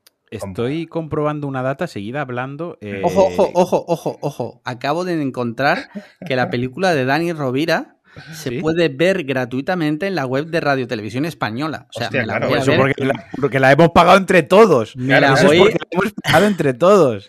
Me la voy a ver este fin de semana. O sea, como hay un dios. O sea, yo me veo esa película. Que está el Risitas en esa peli. Está el Risitas, no me joda. Sale ahí de fondo el Risitas en un, en un fotograma, sí. en el cartel, creo. No sé si el Risitas es alguien que se parece un cojón, como con un puro o algo así. Madre a lo mejor me he equivocado. A lo mejor me he equivocado. Ahora que lo veo un poco, pues está detrás de unas, de unas, de unas letras. Pero sí. Pues qué locura. de todas formas, yo creo que también hay mucho optimismo. Esto lo arreglamos en postproducción, esto lo arreglamos en el cortar el metraje, esto vamos a grabar otra y luego cogemos de esta escena y cogemos de otra y no sé qué. Estaba comprobando una cosa de Spanish Movie, que se estrenó en 2009. Sí. Y sale Leslie Nielsen, que murió meses después. POV, la última película en la que sales es Spanish Movie. O sea, toda una carrera, todo un carrerón como actor cómico, ¿vale? Porque te puede hacer más gracia o no, pero, pero fue pionero también en parte de este tipo de películas. Totalmente, vamos. Y era, era muy gracioso y era tal. Y acabas, lo último es Spanish Movie, POV. Está al nivel del que se quedó tetrapléjico en lo de las colchonetas, este del parque de colchonetas de Málaga. Hostias, tío. Eso, eso muchas veces lo, lo, hemos hablado en Cine en Serio, cuando hemos hecho vídeos y podcasts y demás, que hay tantísima gente que participa en una película desde el mismo momento en que se está escribiendo el guion hasta que se está proyectando en un cine que dices tú, ¿cómo es posible que ciertas películas en, algún momento no haya alguien que haya dicho, mira, esto, esto no, esto no puede seguir? ¿Sabes? Yo creo que pasará, ¿no? Es decir, que muchas cosas que no se terminan de que no se terminan por eso mismo, porque alguien pone pie en pared y dice, mira, esto no Mira, esto sin, sin, entrar en, obviamente en detalles que no voy a dar, pero el otro día en el grupo que compartimos sobre cine, que estamos los tres, os conté que llevé unos discos duros a una productora valenciana. Sí. Eh, era una productora de cine que ha hecho ha, participado en películas, en spots y tal. Y yo pensé, eh, porque era un transporte urgente, en plan que me avisaron a la una, en plan de vete al aeropuerto, recoge esto y llévalo al centro Valencia. Eh, mm, cóbranos lo que nos tengas que cobrar, ¿no? Y yo pensé en lo que yo cobré por ese transporte por tal, y pensé, es que es normal que una puta película cueste lo que cueste. Si yo, que soy el mierda, que me he ido con el coche a cargar los discos duros para la puta película, para la puta productora, he cobrado esto, tú imagínate todo lo que hay por arriba. O sea, mm, es bestial. ¿No? Eh, por ponerlo, me puso mucho en perspectiva el decir, madre mía, lo que es todo, lo que, y cómo se tienen que disparar los presupuestos de una película que seguramente, si ya se te dispara la reforma de tu cuarto de baño, imagínate que tú dices, eh, mil euros la reforma y acaban siendo 1800, ¿no? Eh, pues imagínate decir 180 millones la peli y, se te acaba en 200, en 210. Eso, vamos, estoy convencido de que eso pasa. Y que hay películas que se nota que se les acaba el dinero eso, claro, que has visto una película, aquí, en este punto, En este instante ya no había este más dinero. De aquí para adelante se hizo sin dinero. Ya la gente desganada, porque ya no estaba a cobrar. Es como, eh, tú vas a cobrar por hacer esto, ¿no? No hay, no hay extras en las extras. No hay extras, y de aquí en adelante ya no cobras nada más. Y eso ya lo hace regular, ¿sabes? Ya lo hace de ganado. Como que no. Y se nota. Sí, sí, sí. bueno. Eh, muy bien, pues no sé si queréis tratar algo más o ya damos por finiquitado. ¿Qué hora este, es? Las, 11 y cuarto. 11 y cuarto de la noche. Sí. ¿Hay algo, algo, más de lo que quieres hacer promoción gratis? Claro, eh, piensa que, bueno, eh, esto, bueno, no, te lo hemos dicho, pero claro, como has venido tú aquí, tú mañana en Mixio tienes que, hacer promoción de... Vale, yo mañana no tengo episodio, ¿eh? Bueno, pues pasado. Pasado es sábado, ¿no? Tampoco tiene episodio. Oye, qué casualidad, ¿no? Qué casualidad. Tienes que empezar el episodio con tres minutos en el que solo dices cliffhanger. Tres minutos. Donda. ¿Dónde? Exacto. El otro día le hice la broma, la misma broma, le hice a Alex. perdón, perdón, perdón. deberíamos empezar el podcast en todo silencio, ¿no? Un silencio de cinco. Cliffhanger. cliffhanger. Y empiezo, hunger, hunger, hunger, cliffhanger. Hanger. y ya la gente ya demente desde el. Desde el podemos hablar de Donda, así que bueno, no sé, ¿tú lo has escuchado, he escuchado Yo he escuchado cinco, cinco. Y tú has escuchado cinco. Yo lo he escuchado entero. Me lo habré escuchado entero como cuatro o cinco, cinco veces. Llevaré cinco escuchas enteras. A ese, a ese eh, mira, solo un detalle. Eh, cuando hicieron Kanye West y Jay-Z una gira eh, juntos no sé si sabéis que tiene una canción que se llama Niggas in Paris, ¿vale? Pido disculpas por utilizar la N-word. La N palabra. Sí, la N palabra. Pero, se llama así la canción. Sí. Eh, pues cuando estuvieron en París, ¿vale? O sea, el hype era tan altísimo que cantaron la canción 11 veces seguidas. Y la gente, tú imagínate en París, o sea, a la de, yo creo que a la de 5 la gente ya rollo mm, diciendo, pero no sé si estoy soñando. Imagínate, 11 veces seguidas la misma puta canción en un concierto. estamos en Matrix. Eh. Yo, creo que las tres primeras veces lo vives muchísimo. Sí. Y que ya a partir de ahí empieza como la... la, típico de corta, ¿no? Sí, eh. sí, la locura, la locura, yo creo. Yo me he, escuchado el disco y, obviamente no voy a ser yo quien diga esto es una mierda, pues faltaría más, ¿no? Pero no, no me ha parecido de lejos. No, ¿verdad? no, me, no me parece. O sea, si lo cojo a él, o sea, si toda su, toda su discografía, esto no me parece lo mejor que ha hecho, ni, ni, me parece ni lo segundo ni lo tercero mejor que ha hecho. Me parece que está bien, tiene una buena se nota que ahí hay billets y hay tiempo, que es lo importante para un disco, billets y tiempo se nota que hay producción y tal, pero al final se le ha quedado un disco de lofi hip hop que te puedes poner para montar un mm, hacer, escribir un guion a las 2 de la mañana. Literal se ha quedado eso, o sea, no hay ningún tema no hay ningún tema que digas, hostia, qué ganas eh, de. Iba a soltar una burrada muy, muy fea. Eh, ten ganas de irte de fiesta, lo voy a dejar ahí, ¿sabes? Absolutamente. Vale. Yo es que creo que o es muy adelantado a su tiempo y esto se normaliza y que empiezan a salir cosas mucho más similares y en lo que es este sub, sub, subgénero va explotando y expandiéndose y viendo las posibilidades que tiene, o este es un tío que tiene que pagar la hipoteca como todos y ya está. El otro día hablando este con, una persona que es muy fan, muy, muy fan de Kanye West, no voy a decir su nombre porque no sé si fue una conversación privada que tuvimos, me dijo que, vale, porque yo no soy fan de Kanye West, no soy especial, no soy un conocedor de su obra, pero él me dijo que es un adelantado a su época. O sea, y es la persona que marca el camino del resto de la industria. Pero claro, pero te lo está diciendo alguien que es muy, muy fan. Que ahí, está sesgada esa opinión. Evidentemente, pero te la estoy contando, ¿vale? No te estoy diciendo. Y yo la estoy desvalidando, esa opinión, que no sé de quién es. Pero la estoy desvalidando porque está sesgada. Es una persona que tú conoces. Vale, vale. Pero simplemente lo que quiero marcarlo es por el sesgo. Quiero decir. Eh, pero el sesgo puede ser invertido. A él le gusta porque piensa que es un adelantado. También, también. Quiero decir, pero yo por eso yo he empezado esto, entonando esto, como no seré yo quien diga ni que esto es una mierda. O sea, en el cómputo de su obra no me parece lo mejor que ha hecho. Ya está, no he entrado a valorar eh, si. ya está. Yo es que no, no, lo he escuchado porque últimamente me ha dado por mm, volver a escuchar Britpop de los 90. Y uh, qué rico. Me ha dado por ahí. Entonces, qué rico. sí. Yo no, yo es que ya las últimas, eh, o sea, es que tienes dos, tres cosas que se salvan de las, o que te gustan un poco más, pero es, de nuevo, es la producción de, esto, porque al final este tío es un buen productor. Sí, es lo que ha hecho toda su vida hasta que empezó a, decir, bueno, pues también canto yo, ¿no? Y, al final es donde está la producción. O sea, que al final donde está un éxito de una canción es en la producción. Y en que el chico o la chica que decida poner la discográfica a cantarla sea más o menos guapo, ¿no? Eh, ya está. Y luego el hombre, pues está de la está, está mal mentalmente, obviamente él lo ha dicho, lo ha comentado mil veces. creo que tiene, creo que tiene, sí, creo que tiene bipolaridad oficialmente, quiero decir que no. No, es inventada, no es diagnosticada de internet, ¿no? Sí, sí. No, exacto, sí, sí. no es que. me, gusta eso, diagnóstico de internet. Como el otro, como el otro día, eh, eh, un notas en Twitter que dice: Soy el único que tiene el toque de poner la compra, así y poner eh, una foto, una foto de la compra totalmente normal. Como, la ponía mi, como la ponía mi abuela normal. Es como, sí, todo mal en ese Twitter. Primero, no, no eres el único. Segundo, no, no es TOC.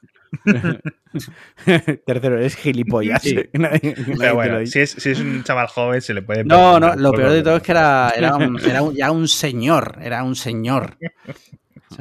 Pero me encantan esos tweets. Soy el único que... Y a continuación, a continuación algo totalmente normal.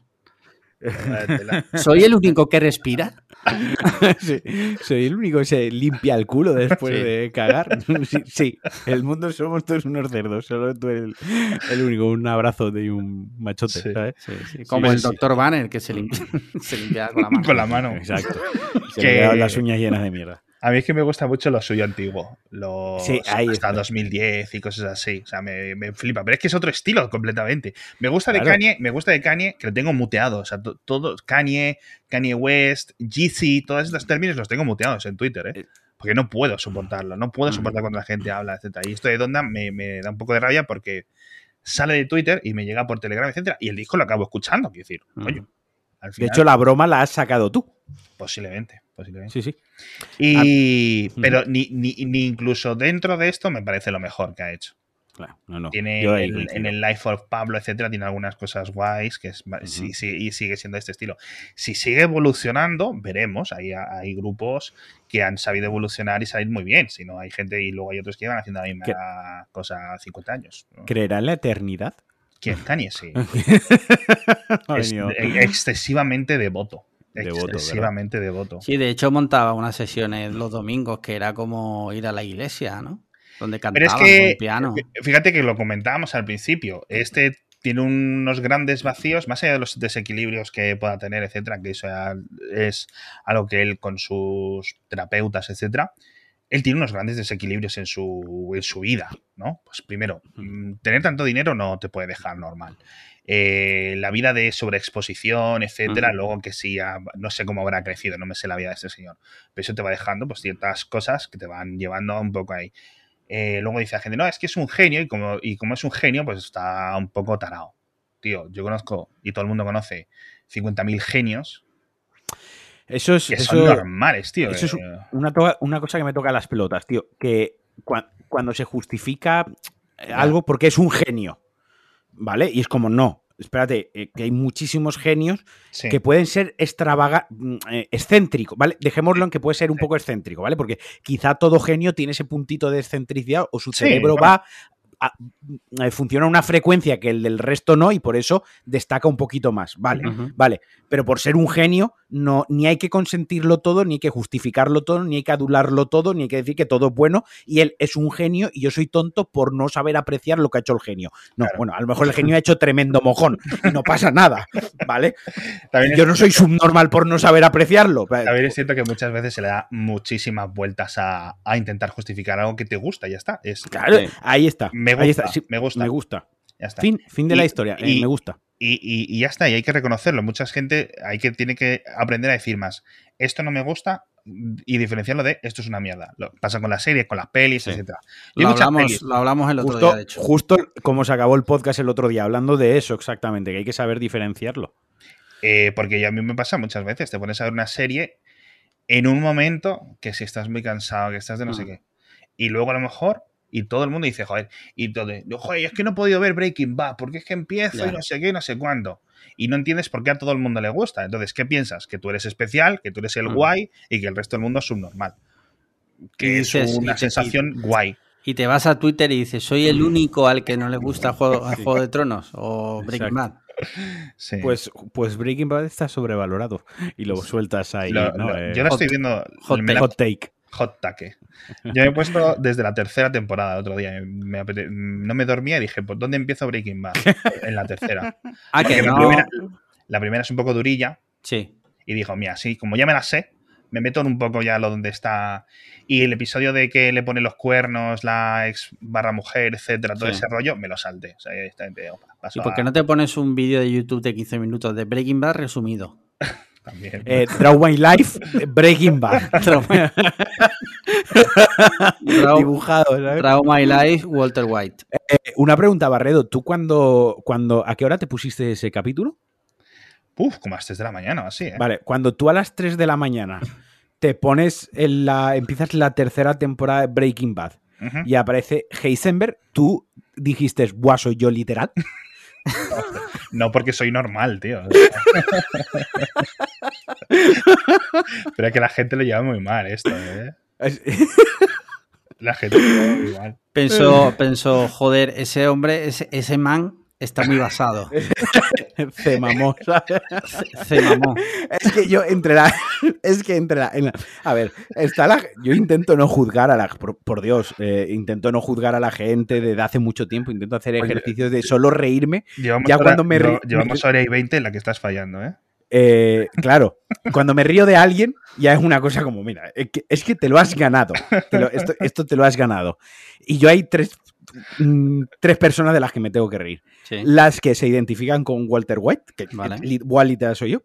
Los que se identifican con eh, Ragnar Lockbrot, soy yo, Baby King, soy yo. Y los que se identifican con Thomas Shelby cuando ven Picking Blind, soy yo. O sea, esos tres, esos tres es como, tío, eh, no, hay, Hay, un meme en internet que salen esos tres y pone ahí vienen, ahí vienen los basados. Claro, o sea, es como, eh, mira, iros al, al Mercedes Center Benz eh, con, con Kenny y hacéis una, una, sesión todos juntos. Si los, si los Sopranos se hubiera estrenado a día de hoy, habría mucha, muchísima gente con tatuajes de Tony Soprano. O sea, sí, sí, sí, eh, sí, sí. Rollo de ese man está altamente basado. O sea, Tony Soprano. Me hubiese gustado, me hubiese gustado. Oye, pues esto es muy, muy interesante por una cosa. Porque Thomas Shelby, obviamente, obviamente, eh, tiene una, o sea, es atractivo, o sea, en sí. es atractivo, tanto la estética que lleva como él como hombre, pues un hombre guapo con unos ojos muy bonitos, el peinado, la estética, muy atractivo. Obviamente Ragnar Lobrot, el actor, también es ojos, eh, ojos azules, rubio, lo ponen de vikingo, de malote. Heisenberg, Heisenberg, eh, Walter White, pese a ser mayor y estar que no está fornido y tal, también, si te das cuenta, la cabeza afeitada, la barbita, las gafas, facciones cuadradas, el muy sombrero. el sombrero. Claro, es como también muy atractivo, muy, muy. Se ha echado Brummel antes de salir de casa, ¿no? Eh, a hacer la droga. Eh, pero Tony. pero Tony Soprano no. Ojo. Tony Soprano estaba medio calvo, gordo, que le quedaba mal el traje, que no se cuidaba. Ojo, hubiese cambiado el, el tema pero, pero Tony, Soprano mm, tenía muchísima más actitud que esos tres. No, no, por sí, sí, por supuesto, pero digo, habría tantos flipados que ah, se, hubiesen eh, se, hubiesen identificado, pese a que Tony Soprano vamos, se revienta a los otros tres, no pero creo, rapidito. No creo porque vivimos en una sociedad, y en esa sociedad pues existe la gordofobia. Exacto. Y Tony Soprano sería víctima de la gordofobia. Hombre, a ver, sería el personaje si lo... ¿Cuántos años puede tener Los Soprano ya? Del 94. 94, Me la acabo de inventar, ¿eh? Yo creo que dos. Yo digo del 99, venga. Míralo 99, a ver. la has clavado. Ah, sí. La has clavado. Sí, sí, Perfecto. No se nota que lo, está, lo he visto en sus gafas reflejado, que lleva gafas. He visto cómo abría y lo buscaba. No, es más o menos por, por, por cuándo acabó y tal. Eh, yo creo que lo hubieran hecho muy diferente la serie y los personajes. Claro, claro, claro, claro. Claro, No, no, a día de hoy tendríamos un truño impresionante. O, o no, pero, o no. pero bueno, hubiera sido distinto simplemente. No, hubiésemos tenido un. Y no va de coña, no va de coña, un Souls of Anarchy, que está muy bien la serie, que ah. es, el rollo de los hombres mafia. Lo único son moteros y el protagonista es Charlie Human, pues eso, otro chico rubio, guapete. Muy basado el man. Muy, muy basado el man, tal, no sé qué. Hubiésemos tenido, pero la historia es muy. Hay muchos paralelismos en la historia y en la evolución de en las dos series, ¿eh? Ojo. no es... Pero porque todos esos personajes beben de la misma fuente, que es lo soprano, que a su vez bebe de eh, pues de, del padrino, que a su vez. A su vez bebe, de. Eh, eh, ¿Cómo era la de mafia? La, mafia, se sienta.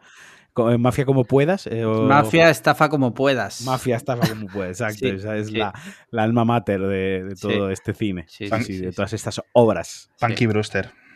Iba a decir yo. Oye, Punky, Punky Brewster, que la actriz, no sé si, si os acordáis, la actriz de Punky Brewster, se tuvo que operar porque tenía el pecho tan, tan sumamente grande que tenía problemas de espalda. Dato pues que a una hora y 24 minutos, dato que yo suelto aquí. O sea, una hora y 24 minutos, once y media de la noche, ¿cómo tienes la cabeza de frita?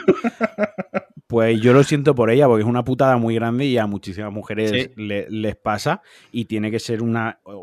tiene que ser horrible vivir con ese dolor de espalda y con esa. ¿No? Y hasta ese punto. O sea, yo pienso a, mí me pasa algo parecido con los cojones. No, hombre, no, Alex, tío, no, hombre, no. No, tú, tú borra, eso, hermano. Borra eso, tú borra eso, hermano. ¿Sabes? Ah, eh, había, que soltarla, que, que el, el, podcast está quedando demasiado bien. Había que soltar alguna. El público lo espera, ¿no? Lo, lo pide, lo pide. Bueno, como que me estoy apuntando el minutaje y todo. Eh. Para sacar un clip nuevo.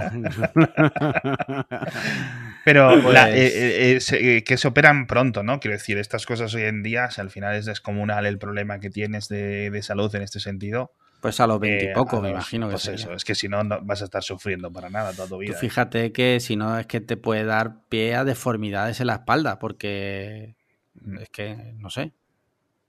Como... Sí, tiene que ser una barbaridad. ¿Quién, quién lo hizo? Otra?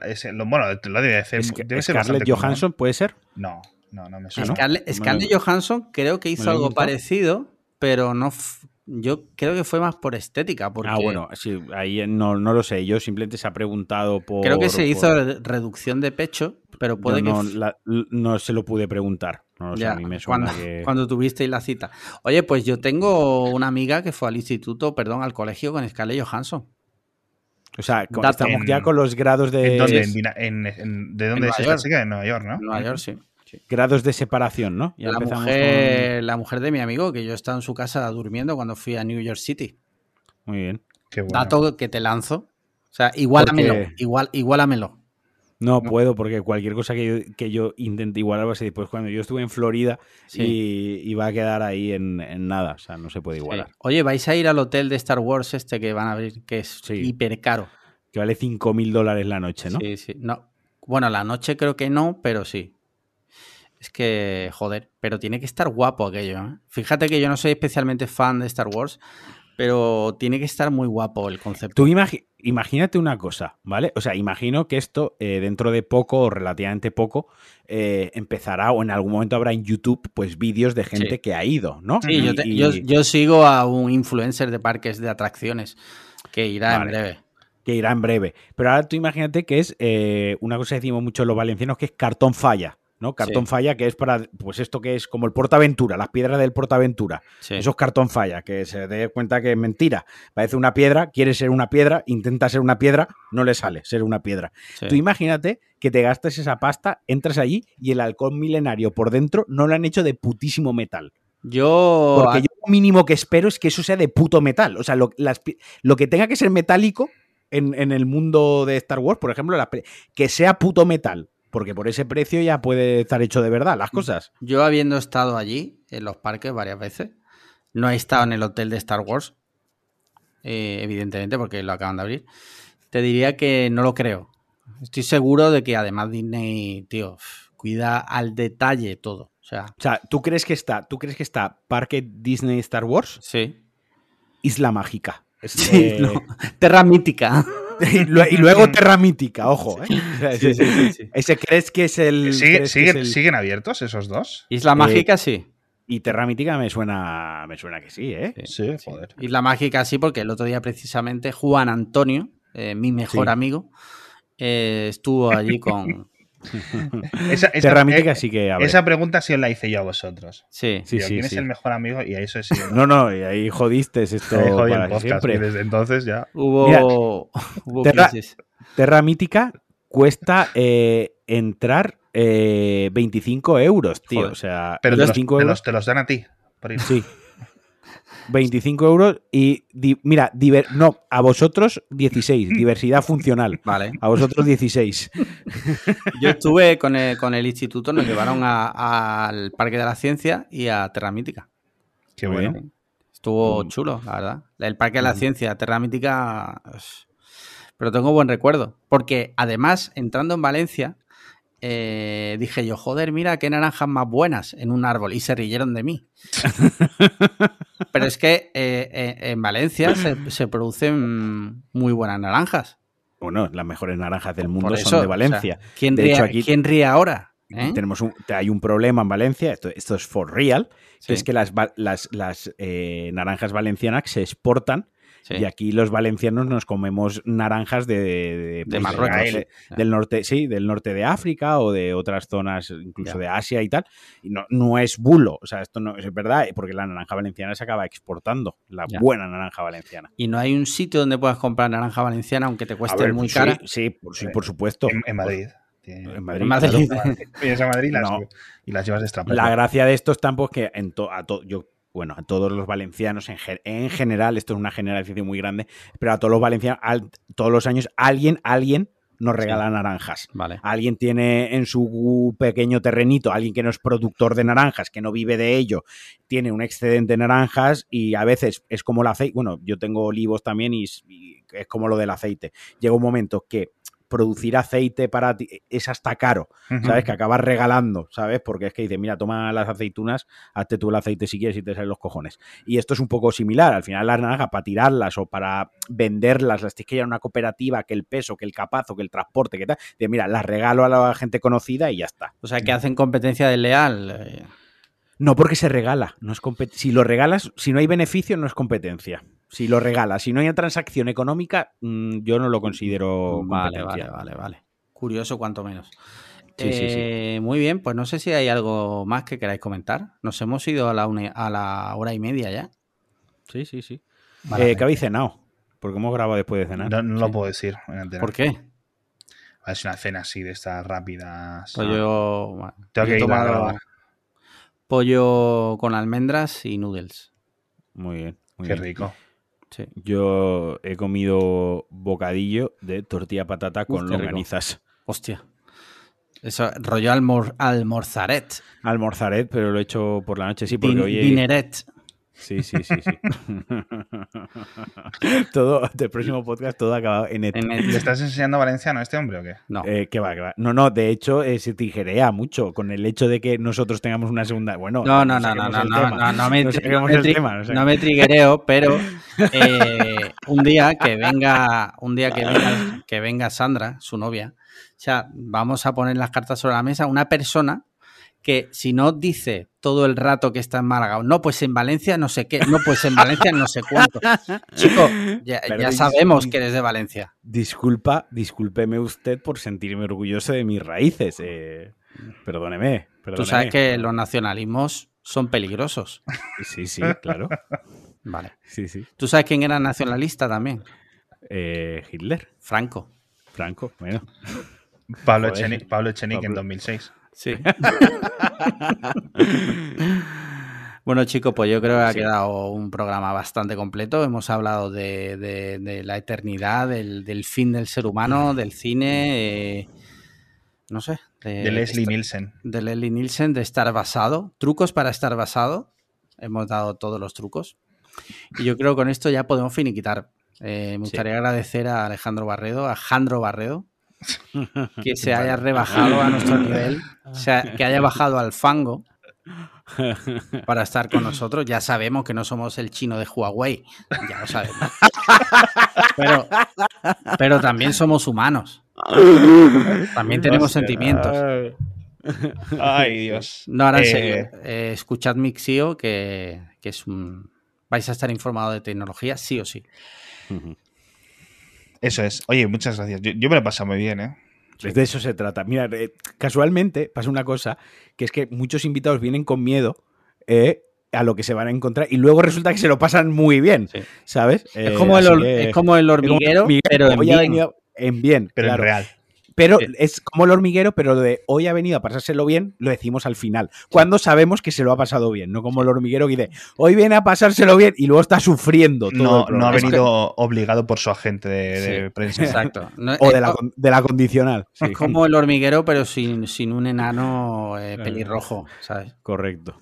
Muy bien, Marquino, pues, pues, muchas gracias. Ya sabéis, patreon.com para podcast cliffhanger. Eh, seguidnos además en redes sociales, por favor, seguidnos, que en Twitter eh, no nos seguís todos y eso está mal. O sea, eso está dos, puntos mal. Y ya está, pues nada, eh, cinco estrellas en Apple Podcast, comentarios y likes en iBox. Y ya está. Nos escuchamos la semana que viene. Chao. Un besito. Venga, chao.